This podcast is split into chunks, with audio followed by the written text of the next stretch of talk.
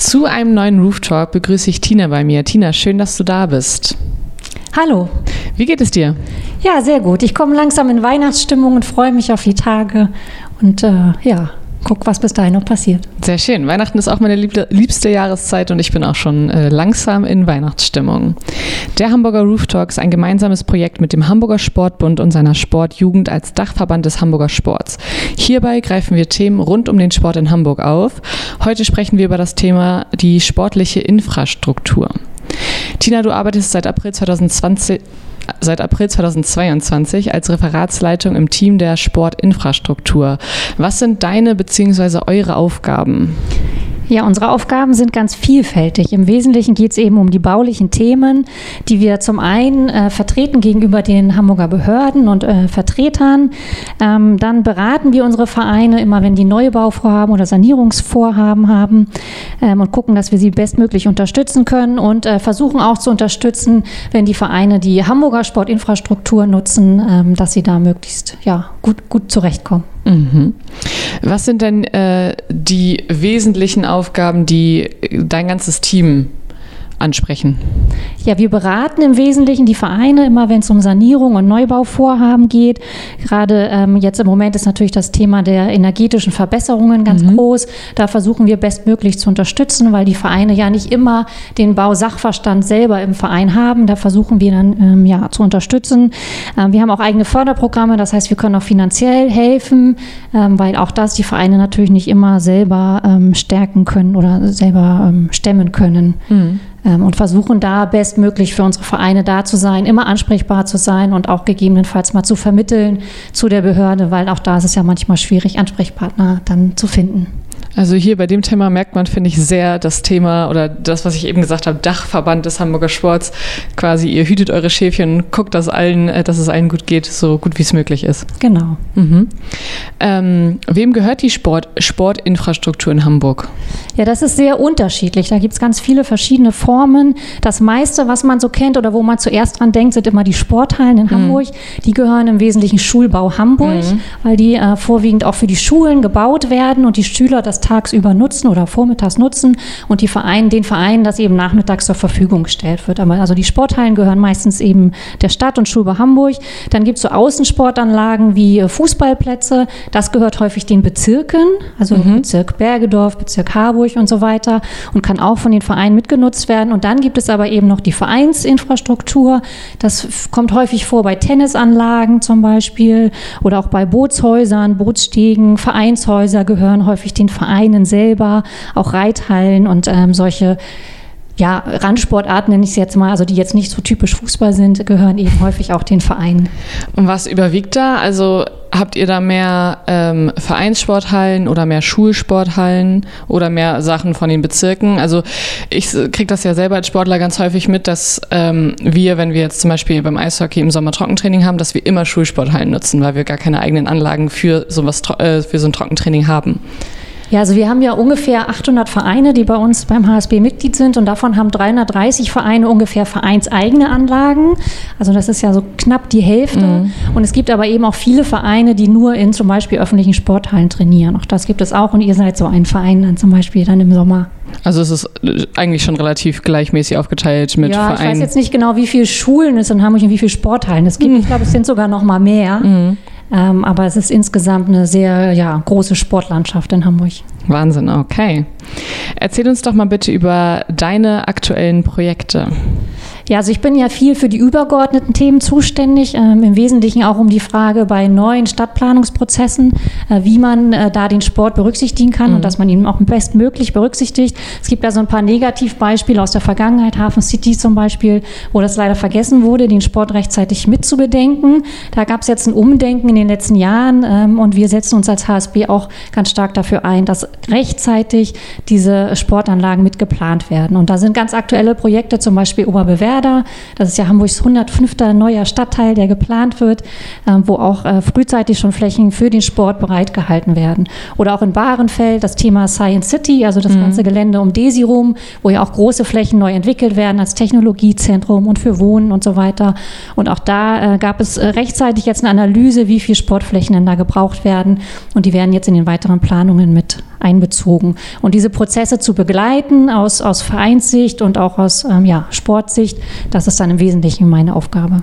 Wie ist es denn ähm, in den Bezirken? Gibt es in jedem Bezirk, das, also du hast gesagt, ähm, hier in der Hafen City wurde das leider nicht berücksichtigt bzw. vergessen, wie auch immer.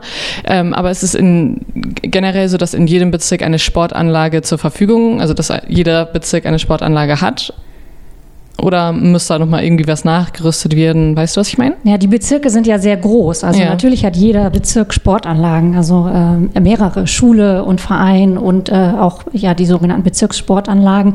Also es gibt keinen Bezirk ohne Sportanlagen. Mhm. Aber es fehlt tatsächlich so ein bisschen der Gesamtüberblick in Hamburg, ob es an einigen Stellen noch zu wenig gibt oder zu viel. Und gerade auch da, wo neuer Wohnungsbau entsteht, es wird ja überall nachverdichtet und mehr entwickelt und mehr neue Wohnungen entstehen. Auch da fehlt manchmal der Blick dafür, was denn jetzt wirklich nötig ist für ja. die Sportinfrastruktur. Auch da sind wir dabei. Es gibt so eine sogenannte Sportraumanalyse, also so ein Verfahren, wie man das untersuchen kann. Aber auch da müssen wir noch so ein bisschen ins Doing kommen, ähm, dass das dann auch rechtzeitig mit untersucht wird, wie viel man denn wirklich braucht an der Stelle.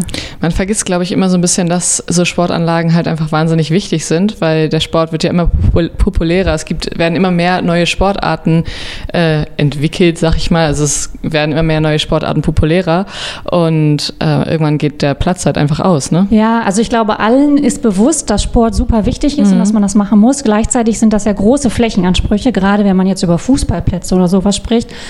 Und dann ist es so, dass Sport am Ende oder die Sportanlagen ja eher Geld kosten. Also wenn man Flächen für Wohnungsbau verkauft, dann kriegt man da Geld rein, Klar. so aus Stadtsicht. Und, und Sport muss man immer drauf bezahlen. Deswegen stehen wir natürlich immer in so einem, ja, ich will nicht sagen Dauerkonflikt, aber in so einer Konkurrenz zu ja. Wohnungsbau, wo Geld reinkommt und bei uns muss man was bezahlen. Und da muss man erstmal bereit sein, diesen Wert, den der Sport dann hat, ja, auch dann finanziell zu leisten. Jetzt haben wir wahrscheinlich so ein bisschen die nächste Frage schon äh, mit angesprochen. Und zwar, was sind denn die größten Hindernisse beim Voranbringen der sportlichen Infrastruktur? Ja, also genau, der Übergang dazu, also die Finanzierung von dem Ganzen ist natürlich immer schwierig, gerade auch in letzter Zeit mit der Inflation und den gestiegenen Baukosten. Mhm. Das muss erstmal gestemmt werden. Häufig gibt es auch für größere Projekte gerade äh, Bundesfördermittel. Auch das steht da jetzt gerade alles auf der Kippe mit den aktuellen mhm. ähm, ja, mit dem aktuellen Geschehen im Bund. Ähm, da ist auch sicherlich die Finanzierung immer ein großer Punkt. Und dann aber auch die Abstimmung mit den Behörden. Nicht alle Behörden sind gut besetzt, alle Stellen sind gut besetzt, ähm, sodass man auch da nicht immer einen Ansprechpartner hat oder auch manchmal auch einfach die Fachkompetenz in den mhm. Behörden fehlt, weil dann die Leute, die für Sport zuständig sind, von Sportahnung haben, aber nicht vom Bauen. Ähm, ja, das kann dann auch manchmal zu Schwierigkeiten oder auch Ver Verzögerungen im Verfahren führen. Woher kommen denn die finanziellen Mittel für den Bau weiterer Sportanlagen? Sind das, ist das alles von der, von der Behörde, vom, vom Staat, sage ich mal, oder ähm, gibt es da auch den ein oder anderen äh, Sponsor vielleicht für? Ja, also ein Großteil ist natürlich von der Stadt aus mhm. verschiedenen Fördertöpfen. Auch die Gelder, die wir als Hamburger Sportbund verteilen, am Ende an die Vereine, kommt auch von der Stadt. Aber es gibt auch immer, immer große Förderer. Also die Alexander Sportstiftung in mhm. Hamburg zum Beispiel ist so ein ganz berühmtes Beispiel. Ähm, da fließt auch immer in einzelne Projekte nochmal Geld. Aber im Großen und im Wesentlichen kommt das aus der öffentlichen Hand. Okay. Zum Thema Sportinfrastruktur hat sich mir als erstes, als ich mich mit dem Thema auseinandergesetzt habe, ähm, die sportliche Jugend gleich bei mir gemeldet, weil es ja gerade für Jugendliche einfach Sport ein wahnsinnig wichtiger Punkt ist, ne, um Freundschaften zu finden, um sich auszulasten und so weiter und so fort. Wie wichtig ist denn die Weiterentwicklung der Sportinfrastruktur in Bezug auf die sportliche Jugend? Ja, sehr wichtig auf jeden Fall. Also ich kann nur aus eigener Erfahrung sagen, ich bin auch im Sportverein groß geworden mhm. und mir hat das persönlich auch ganz viel gebracht und ich glaube, sonst wäre ich auch nicht heute hier an dieser Stelle.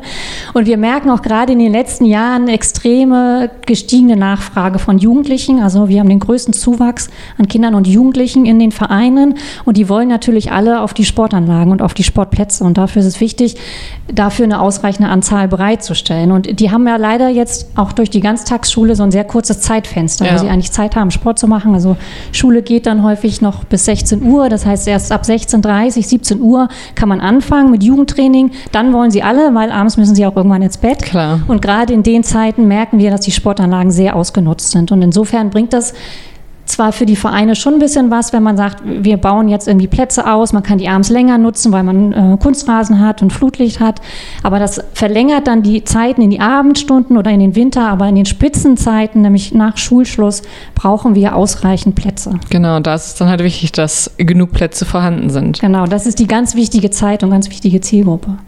Was mir äh, da auch in den Kopf gekommen ist, ähm, ich war früher nach der Schule viel in, im Haus der Jugend. Ich weiß gar nicht, ob es das heutzutage noch so richtig gibt, so richtig genutzt wird. Aber da waren ja auch immer Sportanlagen da, wo man dann Basketball mit den anderen Kindern gespielt hat oder sonst was. Zählen diese Sportplätze auch zur sportlichen Infrastruktur? Ja, ähm, das ist jetzt nicht das, wo sich der Hamburger Sportbund in erster mhm. Linie drum kümmert, aber auch das wird in der Stadt Hamburg zunehmend mitgedacht, auch so freie Anlagen zu schaffen. Also mhm. mal so ein Streetballplatz oder so, so kleinere Anlagen, die nicht normgerecht sind, also jetzt nicht für Wettkampfsport geeignet sind, aber wo man sich als Jugendlicher mal treffen kann und ein bisschen rumdaddeln kann und die auch von anderen Institutionen, die da um die, um die Ecke sind, natürlich auch mitgenutzt werden kann. Also auch das das ist ein Ziel in Hamburg, diesen öffentlichen oder vereinsungebundenen Sport noch weiter zu stärken.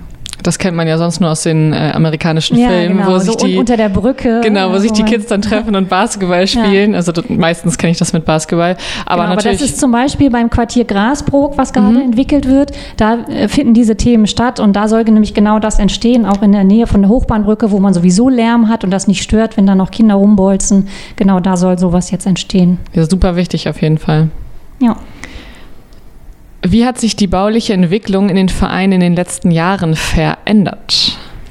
Ja, wir merken da teilweise schon Veränderungen, auch immer in Bezug auf die Zeit, in der man sich gerade befindet. Also wir hatten wohl so Ende 2019 viele Anträge, viele ähm, Vereine wollten was bauen und was machen. Dann kam die Corona-Zeit dazwischen und hat extrem ausgebremst. Mhm. Da hatten die Vereine einfach andere Sorgen Klar. und äh, mussten gucken, ihr, wie sie ihr Geld zusammenhalten und auch sich um diese ganzen Hygienemaßnahmen kümmern. Da haben sie einfach deutlich weniger gebaut und Anträge gestellt. Gleich nach der Corona-Zeit kam dann äh, die äh, Energiekrise. Energiekrise. Auch da musste man erstmal gucken, wie geht man um mit seinen Energieverbräuchen und mit den Kosten. Und wir haben das Gefühl, jetzt nach diesen zwei Krisen hintereinander, also die andere ist ja noch nicht vorbei, aber ich habe das Gefühl, die sammeln sich langsam, die Vereine, und äh, wollen jetzt auch wieder planen und bauen. Und jetzt äh, kommt wieder mehr Anfragen rein. Und alle wollen sich auf den Weg machen hin zur, ja, Energieneutralität und so weiter. Ich wollte es gerade sagen, ich meine, die ähm, neuen Sportanlagen haben ja einen ganz anderen Standard als die Sporthalle in meiner alten Schule, die vor, weiß ich nicht, 50 Jahren gefühlt gebaut wurde. Das ist ja mittlerweile ein ganz, ganz anderer Standard, was man ja halt auch an der Alzer Schwimmhalle sehen kann, ne, die jetzt für sehr viel Geld neu gebaut mhm. wurde und einfach einen ganz, ganz anderen Standard hat als viele andere Schwimmbäder. Ähm, ist das auch noch ein Hindernis für euch, wo ihr sagt, so, boah, die moderneren Anlagen kosten mehr Geld und das ist dann halt auch mal wieder schwierig, viele Projekte gleichzeitig zu starten? Ja, also wenn man neu baut, dann sollte man das auf jeden Fall nach dem neuen Standard mhm. machen. Ähm, das, das würde man gar nicht mehr nach altem Standard machen. Ähm, aber wir merken tatsächlich, dass von der Vielzahl an Vereinssportanlagen, auch die wir haben, ähm, gar nicht so viel neu gebaut wird. Das sind dann immer so einzelne Pilotprojekte oder welche, die man so gerne vorzeigt, einzelne größere, aber die Masse ist tatsächlich Sanierung im Bestand. Also ah, okay. viele Anlagen 70er, 80er Jahre, ähm, wo man dann mit kleinen Maßnahmen versucht, das alles aufrechtzuerhalten, weil die Vereine gar nicht unbedingt das Geld haben, so einen riesen Neubau Klar. zu machen. Aber viele, äh, ich meine, wenn die Sporthallen noch gut erhalten sind und ähm, warum sollte man sie denn noch abreißen und neu bauen? Weil man auch einfach sagen kann, man macht eine Sanierung und ist damit wieder auf dem neuesten Stand. Ja, das liegt viel ja eben bei Schulbau Hamburg, weil die für die Sporthallen zuständig sind. Es entstehen ja in den nächsten Jahren auch viele neue Schulen in Hamburg und damit auch Schulsporthallen. Und in einzelnen Fällen werden auch welche abgerissen und neu gebaut. Mhm. Aber das ist jetzt auch nicht der große Bestand in Hamburg. Okay. Weil es dafür natürlich im Verhältnis dann zu teuer ist. Ja, klar, das das glaube ich gerne. Haben wir noch was vergessen, was für dein Thema äh, die Sportinfrastruktur und für dich besonders ganz, ganz wichtig ist? Naja, für uns ist tatsächlich das Thema wichtig, dass die Vereine nochmal gucken, wie sie jetzt ihre Energieversorgung zukünftig aufstellen. Mhm. Weil sie sonst große Probleme kriegen werden mit ihren Energiekosten. Gerade wenn jetzt die Bundespreisbremsen wegfallen, da muss man gucken, dass man Strom spart und vielleicht möglichst viel Strom oder auch Energie, Wärme selber erzeugt. Also das ist uns ein großes Anliegen, dass die Vereine sich da auf den Weg machen und gucken, wie sie in dem Bezug ihre Vereinsgebäude ähm, ja, zukunftsfähig aufstellen können. Mhm. Willst du noch einmal Werbung für dein äh, neuestes Projekt machen, von dem wir vorhin auch schon gesprochen haben? Wann äh, kann das, wann kann, wann können die Sportvereine, Gottes Willen, das nutzen? Wann wird das Ganze fertig sein? Weißt du das schon? Oh, das habe ich gar nicht so genau im Kopf. Also so Stadtplanungsprojekte, die dauern ja immer Jahre bis Jahrzehnte. Mhm. Und wir sind da noch in so einer Vorstufe. Jetzt wird gerade der Bebauungsplan gemacht. Und dann soll das ja auch in verschiedenen Stufen entwickelt werden. Also ich okay. habe die genaue Jahreszeit nicht im Kopf. Kann sein, dass das in fünf Jahren oder so der erste Bauabschnitt passieren soll. Und dann ist der Sport leider aber auch im letzten Bauabschnitt ja. Und man weiß nie, was in Zukunft noch kommt, inwieweit sich das noch nach hinten verzögert. Also das äh, dauert noch ein paar Jahre, bis das dann soweit ist. Dann haben wir noch genug Zeit, uns darauf zu freuen. Genau. Okay, super. Dann danke ich dir ganz, ganz herzlich für äh, das Interview. Wünsche dir eine wunderschöne Weihnachtszeit und einen guten Rutsch ins neue Jahr. Ja, danke, dir auch. Vielen Dank und euch da draußen natürlich auch das gleiche, eine schöne Weihnachtszeit und einen guten Rutsch ins neue Jahr. Tschüss.